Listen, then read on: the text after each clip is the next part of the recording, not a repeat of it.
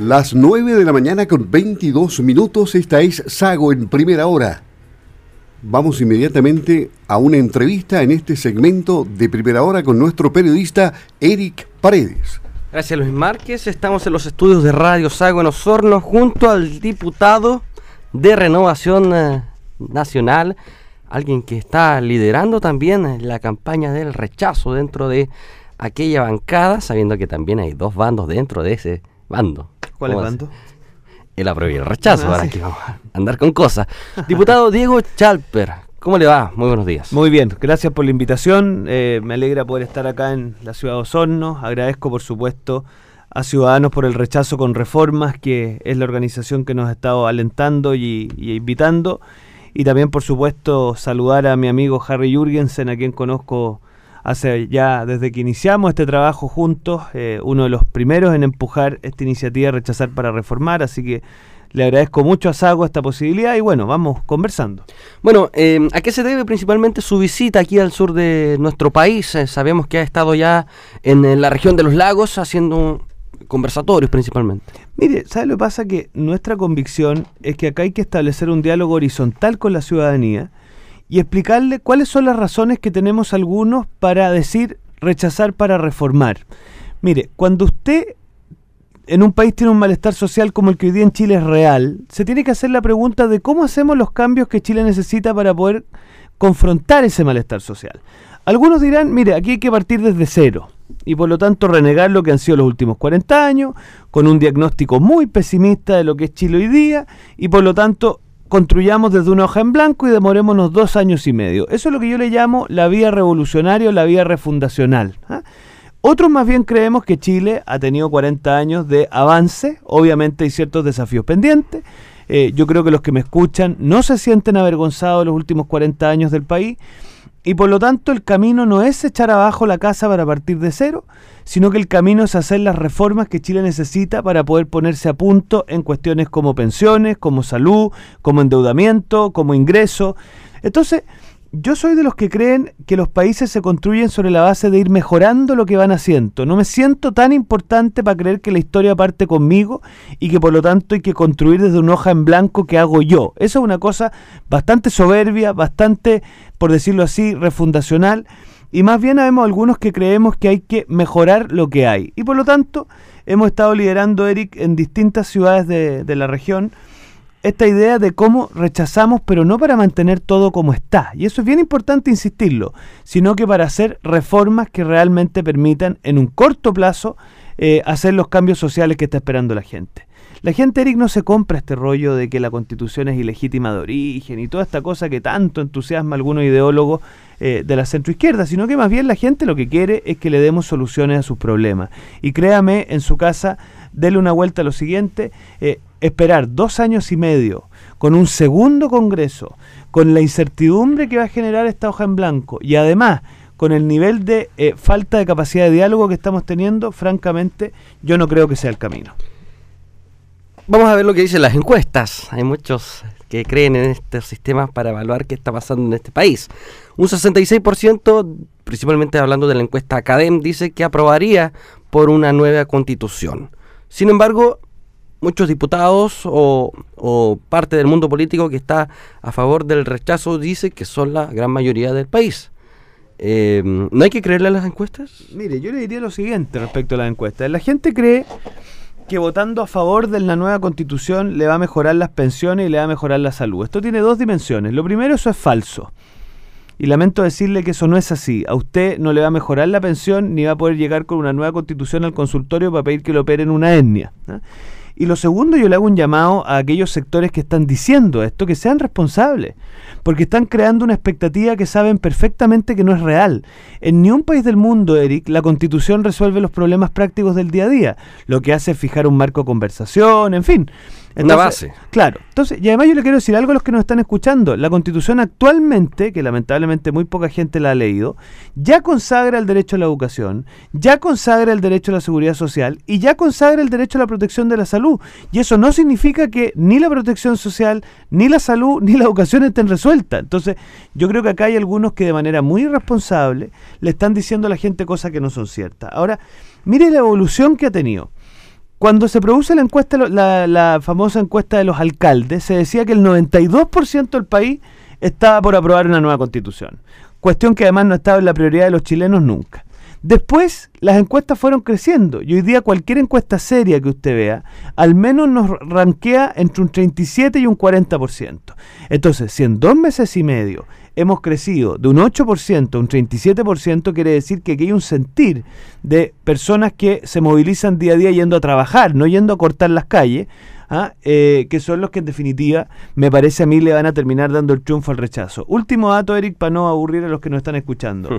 En Colombia, cuando se celebraron los acuerdos de paz entre el gobierno y las FARC, tres días antes de la elección ganaba el apruebo con un 63% y termina ganando el rechazo con un 51%. Entonces yo creo que aquí va a pasar lo mismo, que hay mucha gente que en el silencio de la urna, cuando no tenga la presión del medio, porque hoy día hay un nivel de matonaje tremendo, eh, piensa usted que, que, hay algunos que se sienten con el derecho de tener una opinión única. Eh, yo creo que en, la, en, el silencio de la urna, y se lo quiero decir con mucho cariño a los que nos están escuchando, ahí nadie, nadie le va a decir lo que usted tiene que hacer. Usted haga lo que le dicta su conciencia. Y yo creo que en ese momento clave, la gente en conciencia va a votar por hacer cambios con reforma y no por esperar dos años y medio de esta hoja en blanco eh, con este estrés institucional para Chile. ¿Qué cree de aquellos que dicen que también existe una campaña del miedo por parte de quienes están a favor del rechazo. Mire, a ver, lo que pasa es que el miedo no puede ser una campaña, el miedo es una reacción a algo. Si a algunos lo que nosotros le estamos diciendo le da miedo, mire, yo más bien no me da miedo, me da preocupación, me moviliza, me activa. Yo hay algunos que les gustaría que no dijéramos las cosas como son ¿ah? y por lo tanto incurriéramos en una especie de campaña del error, ¿ah? de no decir las cosas como son. Pero las cosas son lo que son. Acá, si gana el apruebo, vamos a tener dos años y medio de de digamos por digámoslo así de incertidumbre donde no vamos a tener claridad de cuál es la constitución que rige en Chile. Eh, ya hemos escuchado a algunos pensadores de la izquierda diciendo que eso se va a traducir en que el Congreso al menos va a estar en una situación media media puesta en tela de juicio. Eh, después nos han dicho con mucha claridad que acá se va a tener que construir un segundo Congreso, eso significa un gasto público importante. Entonces, yo no sé si aquellas personas que dicen eso pretenden que nosotros no digamos las cosas como son. Yo a mis 34 años, si hay algo que he aprendido, Eric, es que las cosas hay que decírselas a la gente de frente. La gente es bastante más inteligente de lo que creen algunos. Y por lo tanto, no es que haya una campaña del terror, lo que hay es que muchos chilenos tienen terror por el planteamiento que se le escucha a algunas personas. Cuando yo veo que el alcalde Recoleta, candidato presidencial de la centroizquierda o de la izquierda, dice que la violencia es legítima para contestar a una fuerza policial ilegítima a su juicio, oye, a ver, tomémosle un poquito el peso a lo que está diciendo. Y el alcalde Jadwe no es un alcalde perdido en el horizonte, sino que uno de los referentes de un sector de, de la izquierda. Entonces, eh, que a algunos de eso les provoque terror, mira, a mí más que provocarme terror, Eric, me, provocó, me provocan ganas de levantarme temprano, de trabajar, como probablemente le pasa a la inmensa mayoría de la gente de Osorno y sus alrededores, que lo que hace es levantarse todas las mañanas para sacar adelante su familia y que no quiere que la tengan dos años y medio en este mambo de inestabilidad en donde nos quieren meter algunos. Em, diputado Sandón dijo algunas declaraciones. La extrema izquierda y la extrema derecha no quieren cambios a la constitución. Mire, eh, pertenece a la, misma bancada de Renovación Nacional. Y hay una cierta división política en medio de Renovación Nacional. Mire, yo le voy a ser bien franco. ¿ah? Eh, yo no sé, bueno, me imagino que la diputada Sandón no sé a quién se referirá. Nosotros no solo queremos cambios, sino que los hemos presentado. ¿ah? Yo, yo en esto he tratado de, como tengo 34 años, ser bastante consecuente. Si nosotros dijimos rechazar para reformar, era impresentable, Eric, que no presentáramos la reforma. Era como jugar con cartas tapadas. Y por eso cualquiera se puede meter a la página de la Cámara. Este equipo de parlamentarios, incluyendo el diputado Jürgensen y el diputado Kuchel, eh, hemos dejado presentada la reforma constitucional que haríamos en caso que gane el rechazo. Así que cualquiera de los chilenos y chilenas que quiera escuchar la puede ir a buscar. Entonces, yo no me siento parte de aquellos que no quieren cambio. Lo que pasa es que yo le contestaría a mi colega con el afecto que me caracteriza de que los cambios no se hacen de cualquier manera, pues. Ah, yo le diría a la diputada Sandón que yo al menos nunca voy a presentar una indicación inconstitucional en el Congreso. Y por lo tanto, yo creo que nosotros tenemos que ser parte de los cambios, pero hacerlos con responsabilidad, con sentido de proceso.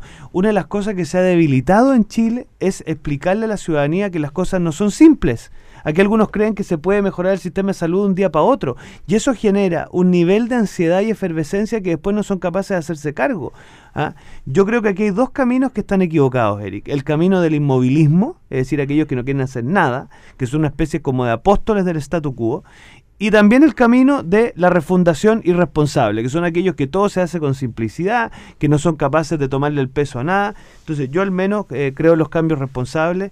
Quizás me traiciona ya que estamos en el sur de Chile, mi ascendencia alemana, porque lo que, lo que ha hecho grande un país como Alemania, por ejemplo, de que ustedes comprenderán que después de la posguerra estaba en el piso, es entender que las cosas se hacen con gradualidad, con responsabilidad, con sentido del deber, sin simplismo, sin populismo eh, y en eso creo que todos tenemos que estar en sintonía. Voy a colgarme nuevamente de las palabras de su colega dentro del Parlamento, em, quien dijo que esto no es destruir, esto no es eh, construir todo de nuevo, esto es aprobar para reconstruir. Hmm.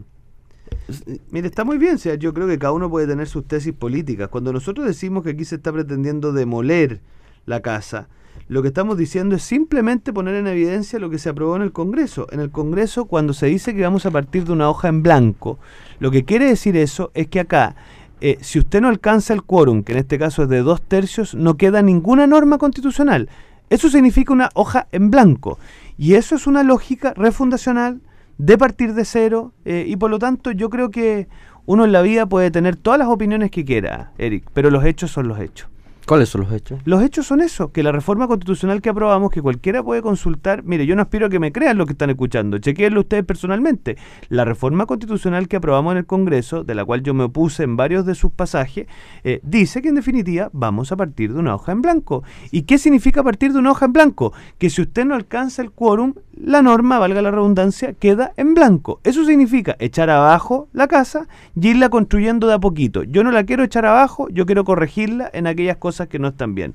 Y bueno, eh, cada uno podrá formarse la opinión que quiera.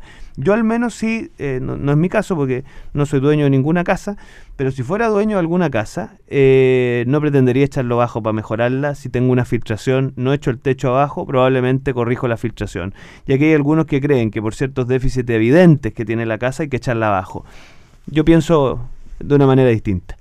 ¿Cuál es la postura frente al plebiscito, este proceso constitucional que se está llevando a cabo? Y comenzó ayer. Mire, yo le he confesado una cosa, Erika. Yo advertí cuando este proceso empezó que aquí nos iba a pasar una cosa muy delicada, que íbamos a tener a Chile por dos años y medio conversando del plebiscito, que digámoslo en castellano, no es la prioridad prácticamente de nadie. O sea, yo le quiero advertir una cosa, la nueva constitución está bien, nos va a mantener muy entretenidos dos años y medio, vamos a tener a los columnistas, intelectuales, eh, polemistas conversando de esto. Digo, los periodistas no, no, no, no, los periodistas, los periodistas conversan de muchas cosas. Oiga, pero le soy franco, no le va a cambiar una coma en muchas medidas a los chilenos. Entonces, yo el temor que tengo es que aquí no estemos conversando usted y yo de cómo mejoramos, no sé cómo el caso de Osorno, pero en la región de O'Higgins todavía tenemos uno de cada diez chilenos sin alcantarillado, que hacen caca en una letrina.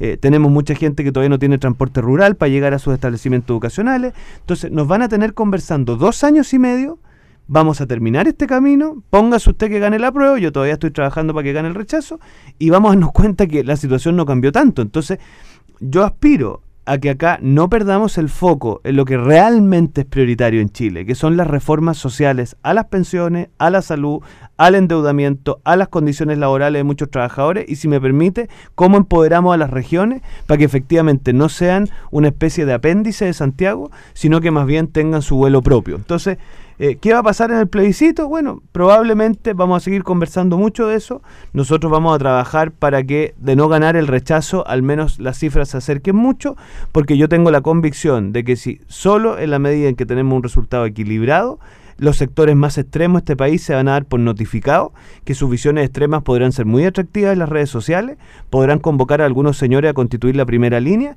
pero la verdadera primera línea del país son la inmensa mayoría de personas que trabajan día a día por sacar adelante su familia y que espero que se expresen el 26 de abril. Cuando habla de extremos son de ambas partes, ¿no? De pero por supuesto, no, existe, en las líneas siempre hay dos extremos. ¿ah? Y, yo creo que Chile lo construye las personas moderadas, no aquellos que son una especie como de apóstol del inmovilismo y también aquellos que son apóstoles de la revolución. O sea, esos dos extremos Por lo menos yo no he visto ningún país que le vaya bien eh, inclinándose por esos dos extremos. ¿Usted cree que va a haber participación en el plebiscito considerando que dice que no es prioridad país? Es que, mire, a ver, es como cuando a usted le dicen de su opinión de algo uno da la opinión, pero eso no significa que ese algo de lo cual uno da la opinión sea prioritario para O sea, la gente va a ir a votar porque sí. Pero sí, o sea, la, no informada. No es que no informada. Yo creo que la ciudadanía se va a convocar, va a dar su opinión, pero si usted le pregunta, señora, a ver, ¿usted pondría una nueva constitución dentro de sus primeras 10 prioridades de vida? Yo no tengo ninguna duda que la respuesta es 9 o 10. Entonces, ¿significa eso que no haya que hacerse la pregunta? Sí, pero a mí me, parece que hay preguntas mucho más urgentes en Chile que si queremos cambiar la constitución. Ahora, ya que estamos enfrascados en esto, bueno, hay que hacerse cargo de esto. Pero le insisto en mi preocupación. Mire, yo nunca me voy a olvidar que los debates presidenciales de hace dos años atrás, cuando usted veía los debates de Anatel, yo no le escuché a ninguno de esos periodistas preguntarle a los candidatos presidenciales cómo mejorábamos la atención primaria en los sectores rurales o cómo mejorábamos la provisión de agua potable en aquellos lugares que tienen agua potable rural, pero sin embargo en todos los debates conversábamos sobre el matrimonio homosexual, eh, en fin, que son temas que son importantes, está bien, pero concédame que serán temas eh, de décimo quinto orden. En Chile, lamentablemente, uno de los problemas que estamos teniendo, y creo que parte de eso involucra el malestar social, es que las prioridades sociales, las prioridades de los chilenos de a pie, muchas veces no son las prioridades del debate político. Y aquí mi susto es que nos tengan, te insisto, Eric, dos años y medio conversando de algo que al final del día no resolvió los problemas que realmente aquejan a los chilenos y chilenas. Esa culpa de no tener como prioridad los temas sociales, pensiones, salud, educación, agua, ¿fue también culpa del mundo político? O sea, yo creo que es culpa de la élite. ¿De la élite política o de la élite social? De la aquí tiene tanta culpa el señor Matamala como el señor Chalpero Insulsa. ¿Se siente culpable o Yo no, porque la verdad que asumí hace un año y medio como diputado y mal podría serme responsable yo, pero lo que te quiero decir con eso es que acá tenemos lamentablemente una élite, ¿ah? y una élite normalmente santiaguina, le agrego, ¿ah? eh, que suele poner el foco en aquellos temas que le interesan a ellos y no en los temas que le interesan realmente al ciudadano de a pie. Y eso me preocupa. Yo, yo hace mucho tiempo que no leo una columna de opinión en algún diario de difusión nacional sobre la situación que aqueja a miles de chilenos en su acceso al agua potable. Y perdone que le insiste en el punto, pero, pero todavía en Chile queda gente que no tiene acceso a los servicios más básicos. Entonces, cuando a mí me dicen que el problema central del país es cambiar la constitución bajo el argumento de que es la constitución la que nos impide mejorar las pensiones. Perdónenme, estamos tramitando una reforma integral al sistema de pensiones y no hemos tenido que tocar la constitución.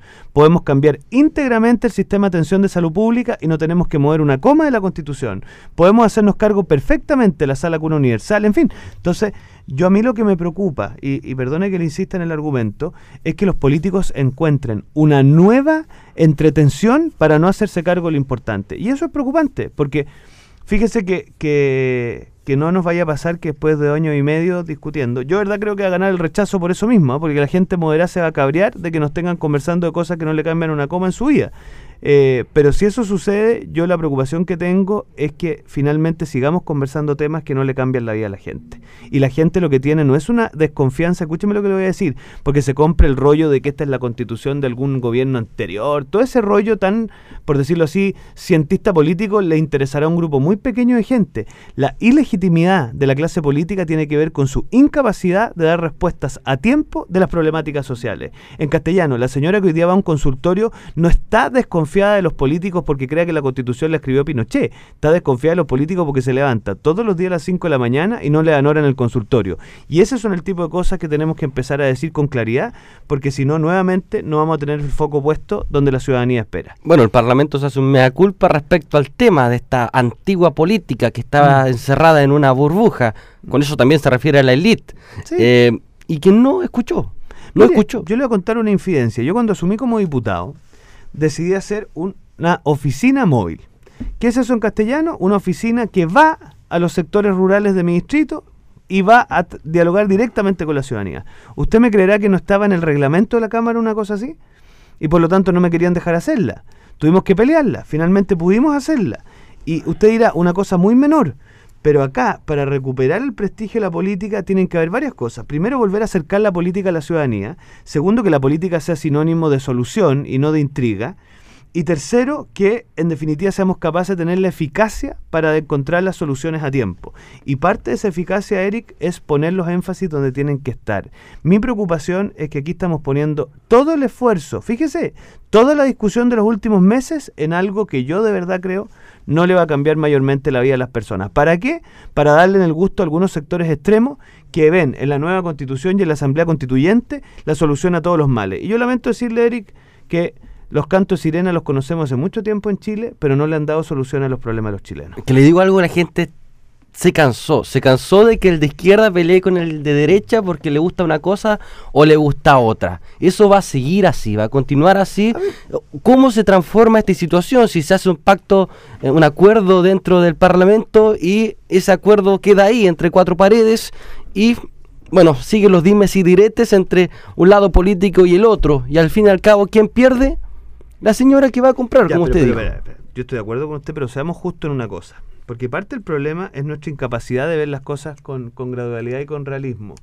Primera cosa, Chile a principios de los 90 tenía un nivel de pobreza extrema muy significativo que hoy día afortunadamente hemos ido dejando atrás. Hoy día lo que tenemos es una clase media bastante más empoderada y bastante más exigente. Eso nos pone en nuevos desafíos. El desafío previsional, ¿cómo hacemos para hacer fin al monopolio de las AFP? Y al mismo tiempo mejorar la pensión, especialmente en los sectores más pobres. Después, en materia de salud, reconozcamos una cosa. Hoy día Chile está en mejor situación que muchos países de Latinoamérica, pero efectivamente tenemos ciertos déficits en la salud pública. En el tema del acceso a la educación superior, hoy día 7 de cada 10 jóvenes acceden a la educación superior, antes eso no, sucedía. Entonces, ¿qué le quiero decir con esto? Que también parte del problema es este pesimismo endémico que nos han instalado ciertos sectores, ¿ah? de creer que todo está mal, que Chile está en una pésima situación. Y yo lamento comunicarles que eso no es cierto. ¿Chile tiene ciertos desafíos pendientes? Sí, pero cualquier análisis desapasionado lo tiene que usted llevar a concluir que Chile ha avanzado mucho en los últimos 40 años. Pero en forma desigual. Pero es que escúcheme una cosa, era en forma desigual, me dice usted. Pero antiguamente lo que teníamos era menos desigualdad quizás, pero niveles de pobreza bastante extremos, que quizás a usted y a mí no nos ha tocado padecerlo. Pero cuando usted me dice que hoy día el gran problema es que ciertas personas no acceden a una salud de calidad, yo estoy de acuerdo con usted pero probablemente las antiguas generaciones de esa señora no tenían ni siquiera una vivienda digna y hoy día ya tenemos mayor acceso a ciertos subsidios habitacionales, probablemente teníamos problemas y déficit de alimentación muy relevantes. Entonces, yo lo que le quiero decir con esto es que acá algunos creen que las cosas se solucionan de un día para otro y con mucho simplismo y sin reconocer lo que se ha avanzado. Yo en cambio creo que las cosas se solucionan reconociendo los déficits que tenemos, reconociendo los desafíos que tenemos pendientes, pero también reconociendo que el Chile de hoy no tiene absolutamente nada que ver con el Chile de principios de los 90. Y eso no es mérito ni de la izquierda ni de la derecha, es mérito de la inmensa mayoría de los ciudadanos que han trabajado para eso, pero también que hemos sido capaces de procesar nuestras diferencias legítimas de manera respetuosa y no a, la, a los combos y a las patadas como lo hemos estado viendo hace algunos meses. Entonces, eh, yo insisto en lo siguiente, el camino de las reformas es un camino probablemente menos atractivo para las redes sociales, eh, pero que es mucho más efectivo al momento de dar soluciones a los países. Bueno, existe parte de los políticos que tienen la intención de, eh, digamos, poner temas solo pensando en la continuidad de su carrera hmm. dentro del Parlamento, por ejemplo, o dentro del mundo político en general. A ver, yo creo que un problema que efectivamente tenemos es que Chile ha perdido la capacidad de dialogar con sentido de Estado. ¿ah? Eh, le doy un ejemplo, el problema de la sequía. El problema de la sequía es un problema profundo que requiere hacer las cosas con sentido de a 20 años plazo. Si seguimos en esta guerrilla en donde la oposición le echa la culpa al gobierno de la sequía, como si nosotros pudiéramos hacer llover, y después el gobierno es incapaz quizás de dar soluciones contingentes firmes en materia de sequía, entonces no vamos a avanzar para ningún lado. Yo creo y aliento especialmente a los ciudadanos a que tenemos que ser más exigentes con nuestras autoridades, más exigentes con los políticos, pero al mismo tiempo no se le olvide una cosa, señora, la política no es patrimonio solo de los políticos, la política también tiene que ver con cómo usted participa, con cómo usted se organiza, con cómo se involucra en las organizaciones sociales, con cómo se involucra en su junta de vecinos. Eh, yo cuando veo a mi generación sub 35 que son muy reclamones, yo digo, usted a veces tiene una participación media dactilar o sea, usted con la participación dactilar, ponerle me gusta una causa en Facebook, ese sería el esfuerzo. ¿ah? Entonces, eh, yo creo que ahí hay que hacerse también una autocrítica, porque, eh, digámoslo así, eh, la solución de los países no es solo patrimonio lo que puedan hacer los políticos, sino que también lo que puedan hacer los empresarios, lo que puedan hacer los emprendedores, lo que puedan hacer los ciudadanos. Entonces, si todos vamos cumpliendo con nuestro deber, Chile va a estar mejor. Y en eso eh, yo recojo el guante como nuevas generaciones políticas de lo que tenemos que hacer desde la política, pero al mismo tiempo a los que me están escuchando los aliento a que también ellos se involucren en las soluciones y que tengamos una participación que no solamente consiste en reclamar cada cierto tiempo en una manifestación, sino que también estemos disponibles cuando haya que cumplir deberes públicos en favor de la sociedad el país no se construye con puro reclamo y con puro reclamo de derechos, sino que también con deberes. Eh, muchas veces somos campeones, Eric, para los derechos, pero somos muy malos para los deberes. Se lo planteo de otra forma. ¿Hay políticos que se tienen que ir del mundo de la política? O sea, en democracia los que deciden quiénes se quedan y quiénes se van son los ciudadanos. No, pero vamos con base. Hay quienes ya llevan años en un cargo o en otro. No, ni siquiera a veces por votación popular. Mire, el senador de mi zona lleva como senador lo que yo llevo vivo ¿Es algo que a mí me gustaría? Probablemente no. Con voto popular, pero estamos hablando de quienes quizás están ahí dentro de un cargo, se mueven en una rotonda, dentro de la moneda, dentro del parlamento, dentro de la moneda, etc. Yo voy a contar lo siguiente. El, eje central de mi campaña fue la renovación política. Yo he trabajado desde que salí de la universidad por la renovación política. Creo en la renovación política, pero al mismo tiempo creo que acá eh, tenemos que ser capaces de encontrar equilibrio entre aquellos que de su experiencia y su trabajo serio y riguroso le aportan a la política y también aquellos que estamos intentando desde nuestra capacidad nueva, desde lo que hemos podido ver en nuestros estudios de aportar a la política. Entonces, yo, de nuevo, yo quizás por formación, Eric, no soy tendiente a los extremos, que se vayan todos para afuera. Está bien, eso suena muy bien y probablemente me, algún sector de las redes sociales me, me prendería vela, pero los países no se construyen así, los países se construyen valorando la experiencia de aquellos que nos han antecedido y aportando la innovación de aquellos que están empezando. Entonces, yo creo que si somos capaces de encontrar esos equilibrios, vamos a ir encontrando un Chile más moderado, más dialogante y más encontrado. Bueno, Pablo Longueira dijo ayer que hasta el 2003 todos financiaban sus campañas políticas de forma corrupta. es un descontento también para la población. yo le voy a decir a usted lo siguiente a propósito de eso, ya que esto nunca lo he dicho, así que me va a retar mi encargado de prensa, pero cuando Alemania logra la reunificación, el canciller de Alemania, el señor Kohl, eh, era un personaje tremendamente potente y también se suscitó una situación en Alemania respecto del financiamiento de la política que generó una tremenda crisis. Y eso hizo que todas las fuerzas políticas asumieran que aquí había una práctica generalizada de mala forma de financiar la política. Y se tomó un gran acuerdo, se hizo una corrección y se siguió adelante. ¿Qué ocurrió aquí? que aquí, no, yo quiero aclararle a los que nos están escuchando, yo soy cero parte de esto porque yo no, no era político de esas alturas y todo. Pero a mí, ¿qué me molesta? Que aquí algunos sean tan frescos de no reconocer que en Chile esta práctica inadecuada de financiamiento irregular a la política no era patrimonio de ningún sector, sino que era una cosa bastante generalizada. Eh, y más bien se ha intentado como endosarle a distintos actores una responsabilidad que es colectiva. Yo me alegro que en Chile hayamos actualizado la legislación, hayamos dejado atrás esa práctica, digámoslo bien en castellano, de boletas falsas, porque eran boletas falsas que no tenían contraprestación, eh, y que todo lo que se acerque a eso tenemos que rechazarlo con total fuerza. Pero parte de ese rechazo, Eric, es reconocer que la corrupción no es patrimonio de un partido político, no es patrimonio de un sector, sino que en definitiva es algo que tenemos que combatir día a día en los distintos estamentos de la sociedad, porque la corrupción al final más profunda es no entender que los que estamos en el servicio público tenemos un deber con las personas, especialmente los más pobres, y que cualquier atisbo de una cosa distinta tiene que ser combatida con toda la fuerza del mundo. Pasando a otro, tema y volviendo al proceso constitucional, muchas eh, personas que están a favor del apruebo, eh, bueno, ustedes, para pasarme bien la pregunta, ustedes dicen reformar para... rechazar, para reformar. Perfecto. Pero hay algunas reformas que se basan en la inconstitucionalidad. ¿Qué respondería usted?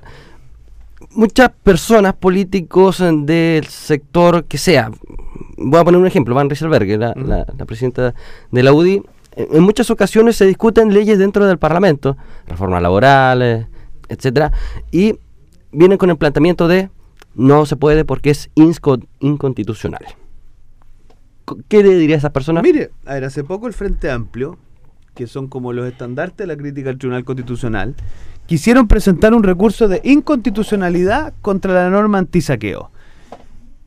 Tuvieron un problema, no la presentaron a tiempo, porque se le olvida que las cosas hay que presentarla a tiempo, por lo tanto la declararon inadmisible por extemporánea. Yo a mí me daría un poquito de vergüenza que me pase una cosa como ese, para serle franco. Entonces, digamos, ¿por qué le digo esto? Porque todos los sectores políticos han recurrido al Tribunal Constitucional. Yo no entendería el empeño por cambiar la constitución si no avalan que haya alguien, en los países modernos se llama Tribunal Constitucional, que sea una instancia para poder hacer valer la constitución, porque si no llegaríamos al absurdo de que hay algunos que invierten mucha energía en cambiar la constitución, pero no tienen ningún órgano que la haga efectiva. Entonces, dejémonos de palabrería. Cuando acá se estableció la inconstitucionalidad de la titularidad sindical, ¿sabe usted por qué fue? Porque se pretendía por parte de ciertos sectores de izquierda que todas las personas, por el solo hecho de estar en, en, una, en un espacio laboral, tuvieran que estar sindicalizados. ¿Y por qué, pues? Si en todos los países modernos existe la libertad sindical, que usted pueda escoger si forma parte o no del sindicato o si quiere negociar particularmente, especialmente, digámoslo, cuando muchos sindicatos están total y absolutamente cooptados por los partidos de izquierda, pues. Después, cuando se dice que se declaró la inconstitucionalidad del CERNAC, a ver, ¿saben qué se declaró inconstitucional? Que el CERNAC pretendía ser acusador y juez. Y eso es una cuestión muy delicada porque nadie puede ser juez y parte. Eso atenta contra la independencia de la autonomía judicial, en fin. Entonces, acá cuando algunos dicen que permanentemente se ha recurrido al Tribunal Constitucional, a ver, yo los desafío a que me digan en qué materia ha habido un fallo del Tribunal Constitucional que sea inconsistente. Le doy otro ejemplo. El Tribunal Constitucional declaró inconstitucional el alza sostenida en los precios de las ISAPRES.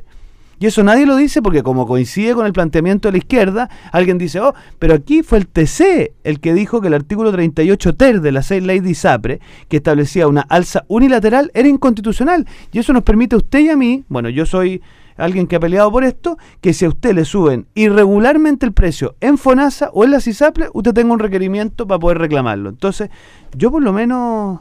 Eric, eh, si hay algo a lo que me voy a dedicar en mi vida política es a exigir rigurosidad y argumentación como la gente, porque aquí se dicen muchas cosas. Yo le contesté al ministro Vidal que hizo el planteamiento que usted dice en el diario El Mercurio. Él no tuvo la deferencia de contestarme lo que le dije, por lo tal, paso, paso recibo de que lo pareció incontestable. Eh, y yo quiero insistir en lo siguiente, dejémonos de palabrería. Todos los países modernos tienen tribunal constitucional, todos, sin excepción. Eh, lo que sí, nosotros dentro de las reformas que presentamos, Incluimos algunas reformas al Tribunal Constitucional, porque yo por lo menos no creo en el control preventivo, no creo que sea necesario que el tribunal se pronuncie necesariamente, sino que solo en la medida en que alguien lo requiere, y yo al menos quiero sacar al Tribunal Constitucional de la trifulca política para llevarlo solamente a aquellos temas estrictamente constitucionales. Pero yo ya a uno se le acaba un poco la paciencia de, escuchar tanta cosa que no encuentra asidero en la realidad, porque los, ellos mismos han presentado muchas veces requerimientos al TC y que lo sigan haciendo. Sí, la gracia de los tribunales constitucionales, Eric, es que cuando usted, a propósito de un proceso legislativo, le afecta esta mayoría un derecho a una minoría, esa minoría tenga la posibilidad de requerir la intervención de un tribunal. Y yo espero que eso siga siendo posible en Chile. Voy a cerrar con una pregunta que le hago a todos los políticos que me toca entrevistar. Bueno, usted es el más joven dentro del mundo de la política, pero quizás también tiene su opinión. Dos cosas. ¿Hay un mea culpa en todo esto? Y segundo, mm. ¿por, qué ¿por qué se demoraron tanto en escuchar? Mire, yo respecto del mea culpa, me cuesta, para serle franco. Y no es que quiera sonar soberbio, porque obviamente uno siempre pudo haber hecho más. A mí el año 2014 me tocó participar de un, de un libro que se llama Economía Social de Mercado en Chile, mito o realidad, donde planteábamos que en Chile no teníamos una auténtica economía social de mercado, sino que lo que teníamos era demasiada concentración de mercado, y eso en la práctica afectaba a los emprendedores, afectaba a los trabajadores. Después del año 2017, yo participé en un libro, Eric, que se llama Desarrollo Humano para Chile, y ahí planteábamos que había un déficit importante en temas de desigualdad y que por lo tanto era urgente intervenir, yo sin ser político todavía, entonces, yo al menos, claro, uno siempre puede haber hecho más, pero, pero yo al menos quiero reconocerle con alta humildad, pero también que formo parte de un grupo de personas que hace mucho rato veníamos diciendo que en Chile habían ciertos niveles de injusticia social que eran insostenibles y de los cuales nos teníamos que hacer cargo. Obviamente tenemos un tremendo desafío. Ahora, que nos hayamos demorado 30 años, mire, yo, yo le soy franco en esto, yo no le voy a aguantar este discurso a la izquierda extrema, porque muchos de esos señores fueron parte del gobierno. Yo le recuerdo a la gente de Revolución Democrática que ellos tenían cooptado el Ministerio de Educación en el gobierno anterior. Entonces, que ahora vengan a decir que ellos son parte como de... No, todos.